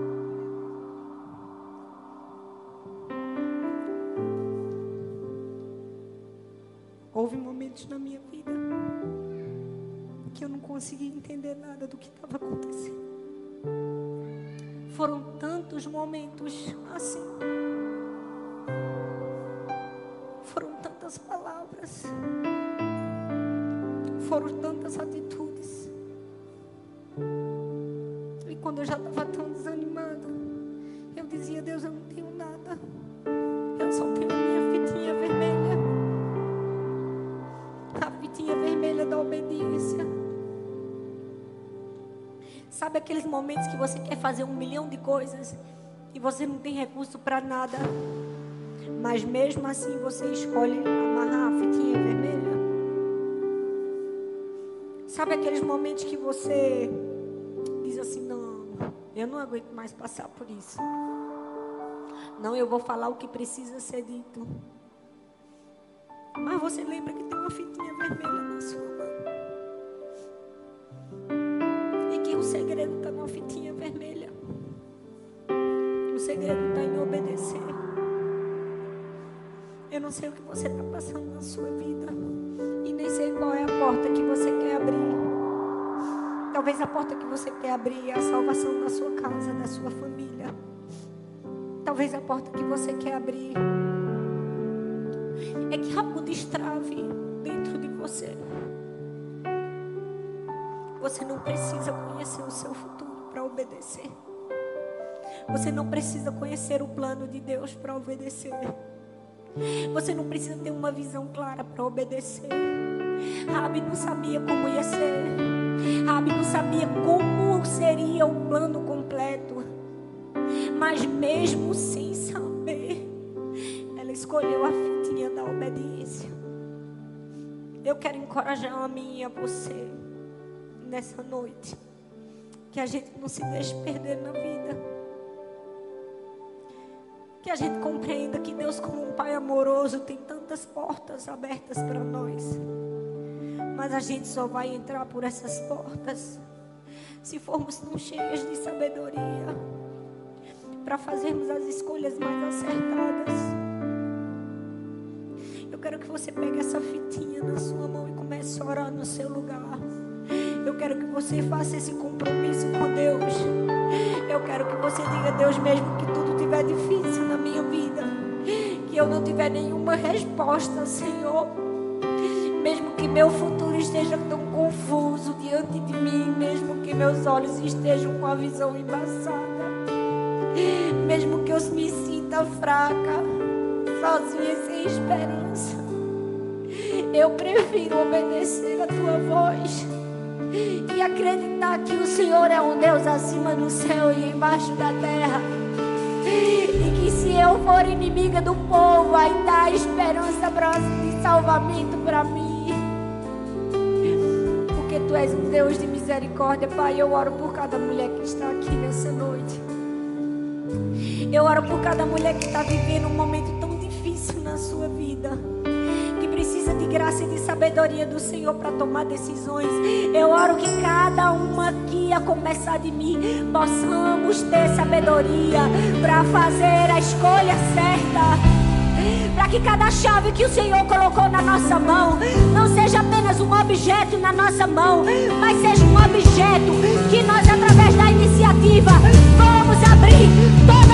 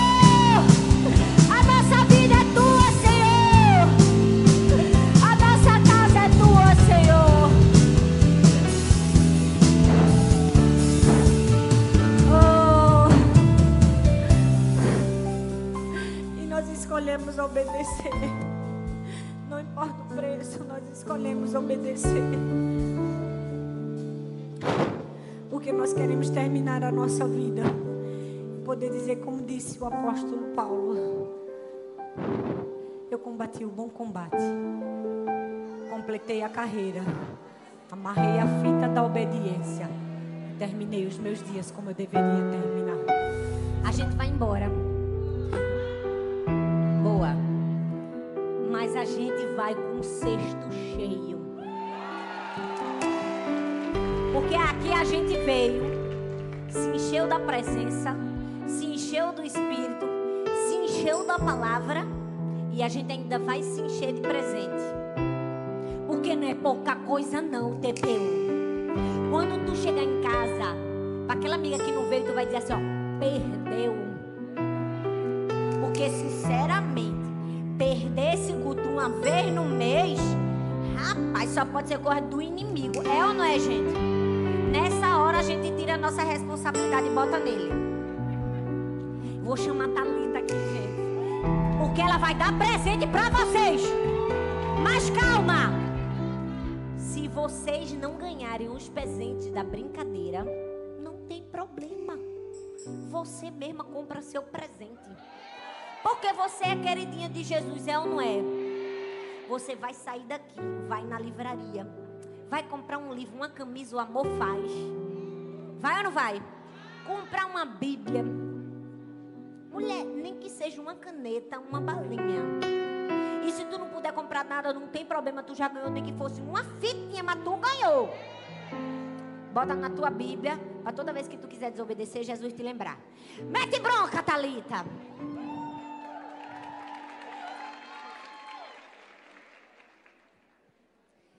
Não, menino, dá não. Sente, minha linda, sente, vá. Tem nem condição de ficar em pé, né? Eu tava só o soro ali. Eu digo, como é que eu vou fazer uma brincadeira, senhor? Não tenho mais condições, não. Quase ligando pro SAMU.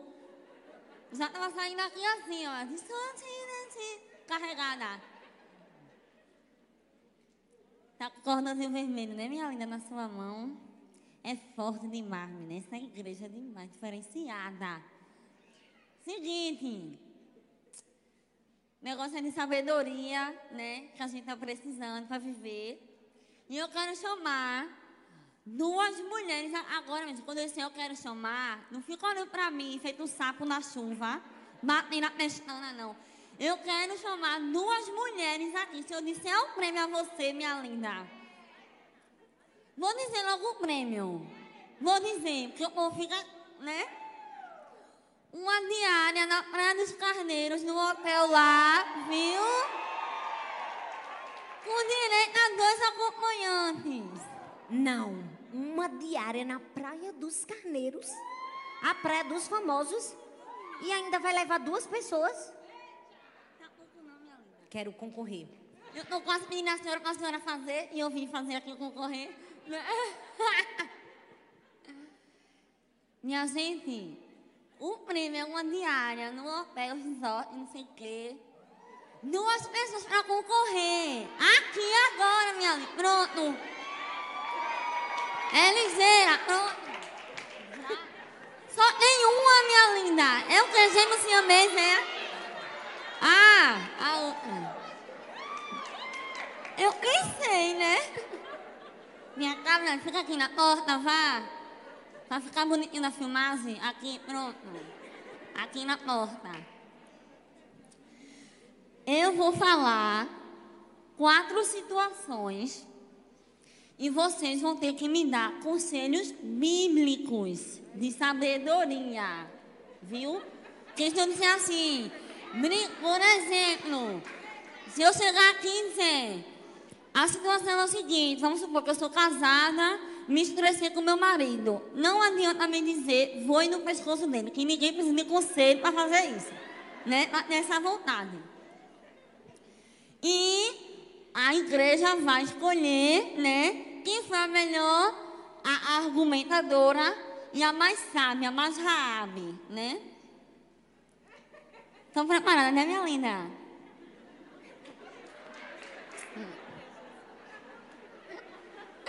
Me diga seu nome, minha irmã. Tira a máscara, vai, meu lindo. Minha linda. Ellen. Linda. Ellen. Eu vou perguntar, menina. A fechada, viu? Isso, ela dizendo, tô borrada. Todo mundo tá, minha linda, nessa altura. Marília. Marília. Vocês viram a entonação, né? Ellen. Marília. Cada um é identidade, é maravilhoso. A primeira situação. Fica aqui mais na frente, meu gente. Eu tô assim, ó. É Paulo Vitor. A primeira situação. Discutir com meu marido. Ou me estressando, porque disse que eu estava gastando demais. Eu disse a ele que eu tinha que comprar porque estava na liquidação mesmo. E confusão, confusão. E aí? O que é que eu faço? Me ajuda? Eu vou pro meu psicólogo. Né? Que é Jesus, né, minha filha? Desabafo tudo lá, minha filha. Eu jogo é tudo. Vou desabafar com ele e vou discutir. Antes de Jesus falar tudo, tudo, tudo, tudo, tudo, tudo, que Jesus vai entender. Aí pronto. Depois que eu desabafar tudo, já não tem mais palavra, vou ficar calada. Aí quando baixar a poeira, a gente conversa na unção, né? Que Deus vai, vai ter acalmado o coração e a boca da crente. Acalmar a boca é importante nessa hora, né? Vocês estão decorando, né? Vai para o psicólogo, conta tudo né? Depois que ela tiver calma, ela vai conversar com ele. Então sabe, ó. Vai. Peraí, peraí, que eu tô com vergonha. Peraí que eu tô com vergonha. Como é mesmo? Tu brigou com teu marido, foi? Pronto. Essa é a hora que Deus está te colocando para provar se tu realmente tem os frutos do Espírito, né? Que a gente não precisa ser crente, a gente tem que provar que a gente é crente. Então, para com isso, crente. Aí, o que, é que tu vai fazer? Não vai gritar, não vai espernear, não vai fazer birra, né? Você vai pegar todos os nove, juntar em você e tomar a sua atitude. Sabe? Mostrar para ele que você realmente é uma mulher de Deus. Assim. Agora a segunda situação a segunda situação. Não estou aguentando mais a preguiça do meu menino. Só quer telefone, quer naquele diabo daquele Free Fire. Tem o ódio daquele jogo, viu? A vontade que dá às vezes é quebrar tudo, ameaça que vou sumir, não tenho credibilidade. Digo a eles, qualquer dia desse eu vou sumir. Nunca sumo, eles sabem, né? continua jogando, a outra no Instagram é maravilhosa. Dia das Mães posta foto comigo. Agora o quarto, o ninho, o ninho de rato. Celular o dia todo que Deus dá não vai uma casa. E eu não aguento mais a preguiça dos meninos. E aí, o que, é que eu faço? Pela Bíblia, viu? que é que eu faço? Primeiro, me colocar para uma mulher da casa, né? Eu não posso jogar a responsabilidade para os outros. Eu vou ter que colocar como uma mulher da casa, né? A gente não teme ao Senhor, nossos filhos também têm que temer a gente, né? Não é isso? Eu não posso jogar a responsabilidade para o outro, né? Vamos se levantar e vamos botar ordem nessa casa, né? Vamos se levantar e aí colocar ordem. Então, tem que impor né, algumas regras, alguns limites. Como Deus impõe com a gente, a gente tem que impor com nossos filhos.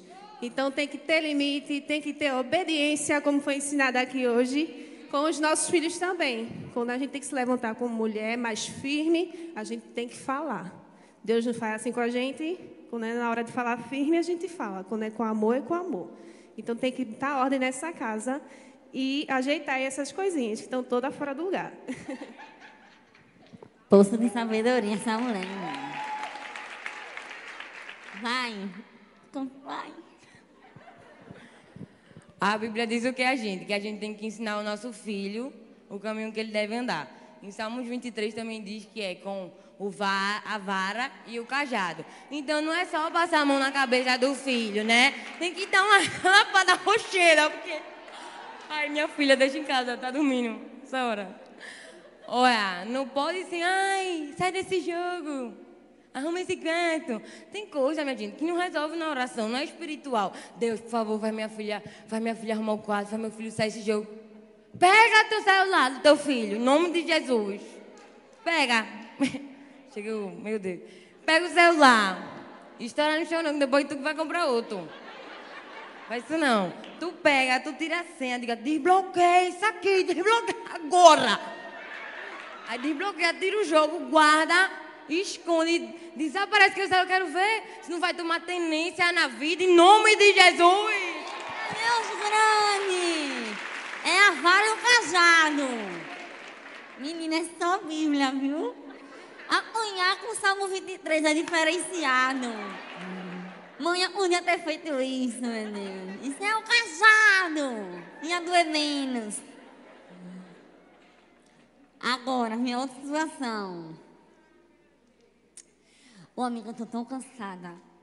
Tô cansada. Mas assim, é um cansaço ministerial, sabe? Não tenho mais força para vir servir. Sigo na recepção, é para ficar rindo, não tenho mais graça. Fico com a placa ali no sol. Tem gente que não dá uma, uma boa tarde, eu tenho vontade de jogar a placa na pessoa. É um cansaço. E nesse. Não tenho, simplesmente não tenho mais. Antes eu não vou mentir para você viu? O que pedisse para eu fazer, enfrentar gente mal educada, enfrentar o que fosse, eu vinha com os dentes aqui, minha filha, no quarador, mas agora não consigo mais.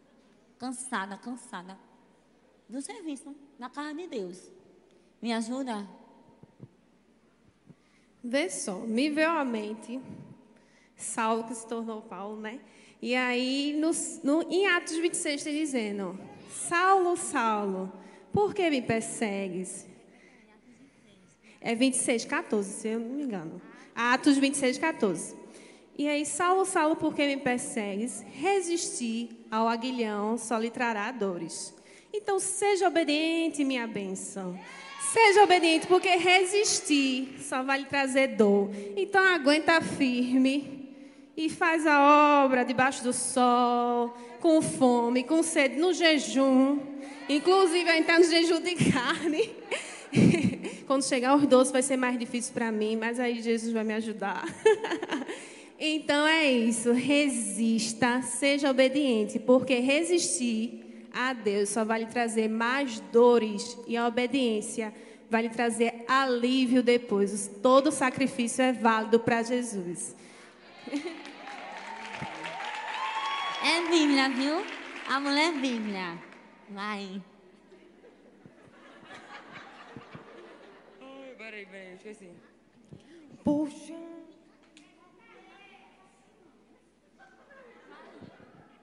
Como é? Esqueci. Tá cansado. Ah, não. Vai. Voltando para a Bíblia. Como é? Bíblia. Bíblia. Bíblia. É, Deus diz que a gente tem que colocar toda a nossa ansiedade, toda a nossa angústia nele.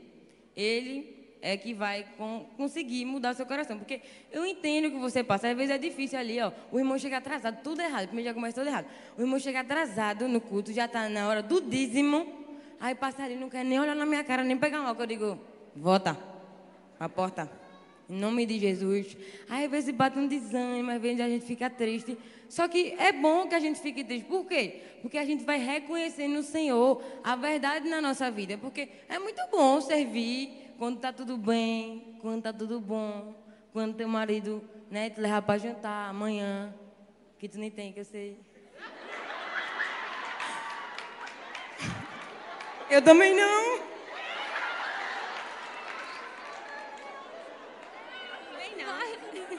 Eu também não.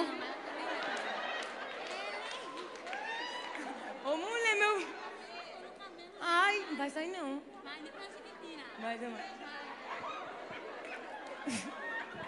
E aí, a gente tem que depositar toda a nossa ansiedade, a nossa tristeza, o nosso cansaço. Tá com cansaço? Vai cansada mesmo, servir a Deus. Tá triste? Vai triste mesmo, servir a Deus, porque é na casa dele que ele vai renovar todas as suas forças.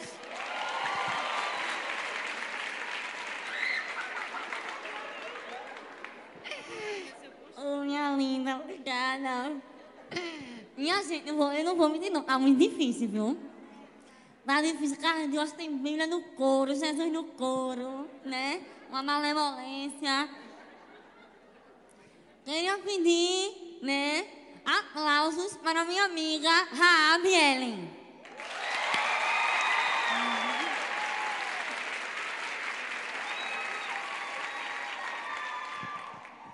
Aplausos para minha amiga. Marina, né? É Marina. Para minha amiga Raave Marília.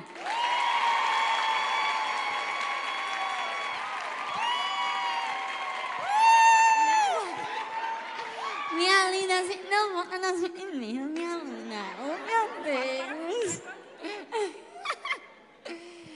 Cadê ele? Vem cá, venha, não vale roubar não, viu? Tá na igreja. Sai do culto agora, já tá? Hum. Raviele.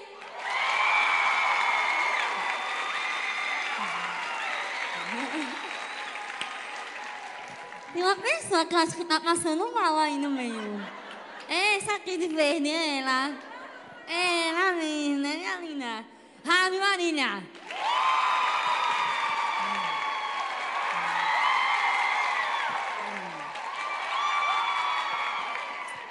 Gente, a verdade foi Rabiele, hoje foi Rabiele.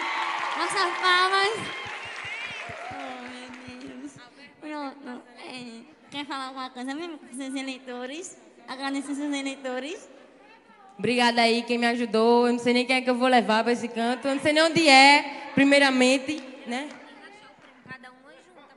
É, chama ela, leva ela, pô. Leva ela, custa nada. Peraí, eu vou falar como é que vai pegar o prêmio. Nunca vi uma amizade tão rápida. Elas estão me... ah, vocês me chamarem, me chama, me chama. Olha, peraí. Quem vai dar o prêmio é o irmão Ezequiel. Vou dar o número do irmão Eze- irmão Ezequiel. A câmera é aqui ou aqui que tá pegando agora? É aqui, irmão Ezequiel. A gente nunca viu o senhor. Mas eu quero lhe dizer, irmão Ezequiel, que desse momento a gente está intercedendo pela sua vida. Não só eu, irmão Ezequiel, mas essa igreja toda. E eu queria pedir, viu? Se Deus tocar no seu coração, e eu creio que Ele já está tocando. Toda mulher que entrar em contato com o Senhor, que disser assim, eu sou da igreja do amor, dê um desconto. 30%.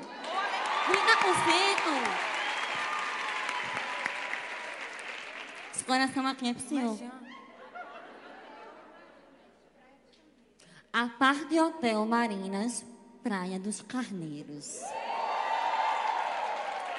Vamos, minhas lindas, nós três, né? Pronto.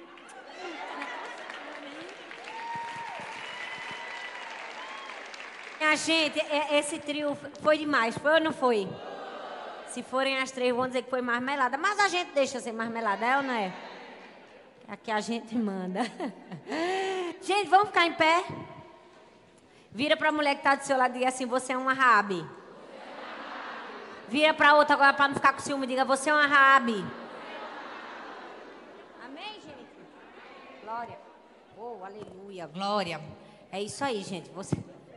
Não sei qual microfone está pegando mais. Amém, gente? Presta atenção que eu tenho um aviso muito importante para vocês. Amanhã, essa mensagem entra no nosso canal do YouTube às 10 horas da manhã. Você não sabe o esforço que é feito para isso acontecer. Por quê? Porque o funcionário da igreja que tem que renderizar o som, o áudio, fazer um milhão de coisas que é difícil, que com certeza a gente não ia saber fazer, o bichinho faz fora do horário de trabalho dele. Porque ele larga dia de sexta, seis horas da noite. O coitado vai pegar toda essa transmissão agora, trabalhar a noite todinha para amanhã de 10 horas da manhã você poder assistir em casa lavando os pratos, fazendo seu almoço do sábado. Então, o mínimo que você pode fazer para honrar todo esse esforço de toda a equipe do TPU que fez uma porta rosa. E não foi uma porta qualquer. Foi uma porta com brosserie, ó, porque a gente é chique. E foi uma porta que abre e fecha. Todo mundo que trabalhou e a gente que se dedicou, quando entrar no canal do YouTube, rapaz, não vai cair teu dedo. Curte, compartilha e comenta. Porque a gente não é youtuber, mas é a igreja e o evangelho de Jesus que a gente está espalhando. Presta bastante atenção, gente. A gente não está levando adi, adi, adiante aqueles besterol, não, daquele povo faz. Tag, não sei o quê. Né? Dez coisas que eu sou o melhor das galáxias. Não. A gente está levando a palavra de Deus. Então presta atenção que você vai sair daqui com um desafio. Pastora, não gostei tanto da mensagem. Não curti, não tem problema, curte sem gostar. Entendeu? É só apertar o dedo. Se você não é inscrito no canal da igreja, se inscreve que também é só apertar o dedo. Ativa o sino das notificações. Agora você vai botar um alarme no seu celular. Todo mundo pega o celular aí. Bora, minha gente. Todo mundo pega o celular aí. Não, minha gente, alguma coisa vocês têm que fazer para agradecer. Pelo amor de Jesus. Vocês entram aqui, né? Recebe a palavra, é abençoada, tudo pronto, lindo, de graça, ganha fitinha, ganha presente. E não vai fazer nada, não, colega. Não é assim que a banda toca aqui, não. Você vai botar um despertador 10 horas da manhã aí. Bota aí um despertador 10 horas da manhã. Todo mundo aí salva o despertador 10 horas da manhã. Por que, que eu estou ensinando isso a vocês? Porque o YouTube, quando um vídeo entra, e se ele tem um grande engajamento assim que entra, logo no começo, ele entende que aquele conteúdo é bom e ele entrega para mais pessoas. Então, quando é 10 horas da manhã, que seu alarme tocar, aí você vai dizer, eita, misericórdia, eu prometi a pastora que eu ia entrar no canal, ia curtir, deixar um comentário, e pegar o link, salvar e mandar nos meus grupos do WhatsApp. Quem faz o compromisso, levanta a mão. Fala, eu juro solenemente. Estou brincando. Certo, gente? Todo mundo 10 horas da manhã. Quem não deixar um comentário, o cabelo não vai crescer. Estou brincando. E vai engordar 4 quilos. É só deixar um comentário. Não sei o que escrever, coloca um foguinho e um coração. Gente, é uma métrica. Vocês estão me entendendo? Olha bem para mim, eu estou falando isso brincando, mas isso é sério. Vocês não têm noção da quantidade de pessoas que me enviam mensagem, que não conhecem a Jesus, que estavam desesperados, em depressão, em angústia, em desespero, gente com pensamento suicida, que disse assim: Pastora, eu descobri a Igreja do Amor. Uma palavra apareceu assim para mim no YouTube. Aí eu vi, cliquei e ouvi a palavra. Por que, que aquela palavra apareceu do nada? Porque alguém curtiu bem muito e comentou bem muito e o YouTube disse assim: vou entregar para mais pessoas. Está entendendo o propósito? Então a gente quer que outras pessoas sejam abençoadas. Amanhã vocês vão aprender a ser marqueteiras. Vou ensinar como se faz uma marqueteira. Você vai mandar um áudio para todas as suas amigas. Você vai pegar seus stories hoje. Gente, meu O culto de mulheres hoje foi incrível. Se, olha, sinceramente, se eu fosse você, a primeira coisa que eu fazia era amanhã, 10 horas da manhã. Nem come, vai assistir a pregação, entendeu? Você faz um stories falando do culto, manda o link para todas as suas amigas. No link, ó, no grupo das mães da escola, do prédio, do trabalho, de todo mundo, não tem problema não. Vai ser uma bênção na vida de todo mundo, que todo mundo está querendo né, passar pelas portas. Amém, minha gente? Quem botou o despertador aí? Levanta a mão. Glória a Deus. Quem não botou, Deus. A bênção de quem não botou, manda para quem botou. Amém? Glória. Que o Senhor te abençoe, que o Senhor te guarde, que o Senhor faça resplandecer o seu rosto sobre ti, te dê uma paz e te faça ser como Raabe, obedecendo e fazendo as escolhas certas, desde agora e para todo sempre. Amém. Amém e amém. Um beijo, meu povo. Eu amo vocês.